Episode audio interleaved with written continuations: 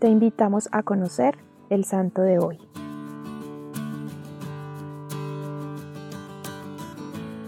Hoy vamos a conocer la historia del beato Bernardino de Fosa. Bernardino, predicador y escritor franciscano, nació en 1420 en Fosa, cerca de Aquila.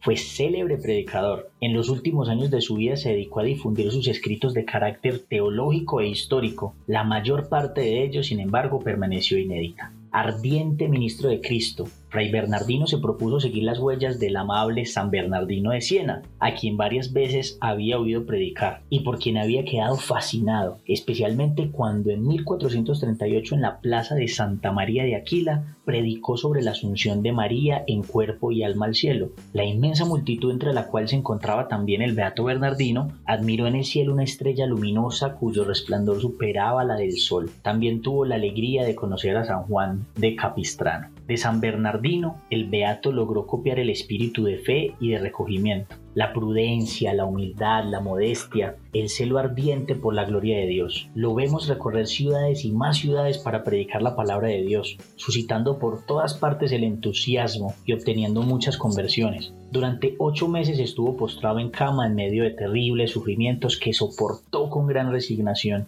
Un día se le apareció su patrono San Bernardino de Siena, quien le obtuvo del Señor la completa curación. Libre de los compromisos que la orden le había confiado, regresó a los abruzos y prosiguió sus andanzas apostólicas con mucho fervor. Su predicación era docta y muy popular y al mismo tiempo suscitaba gran entusiasmo y muchas conversiones. Fundó nuevos conventos, entre ellos el de San Ángel en su región natal, donde él mismo habitó hasta avanzada edad. Dios selló su santidad con el don de los milagros. Cansado por las fatigas apostólicas y por las penitencias, se retiró al convento de San Julián cerca de Aquila y pasó los últimos años revisando sus escritos teológicos e históricos, que más tarde fueron publicados y se preparó para el encuentro con la hermana muerte que llegó el 27 de noviembre, un día como hoy, de 1503. Tenía 83 años, fue un digno hijo de San Francisco y fiel imitador del santo de Siena. Señor Jesús, qué bello es saber que tantos santos y beatos han sido inspirados por la vida de otros santos. Y qué bello es saber que todos ellos lo único que atesoraron con profunda fuerza fue imitarte a ti, en todas tus virtudes, en tus enseñanzas, en tu plan de felicidad para nosotros. Danos la fuerza para querer imitar siempre lo bueno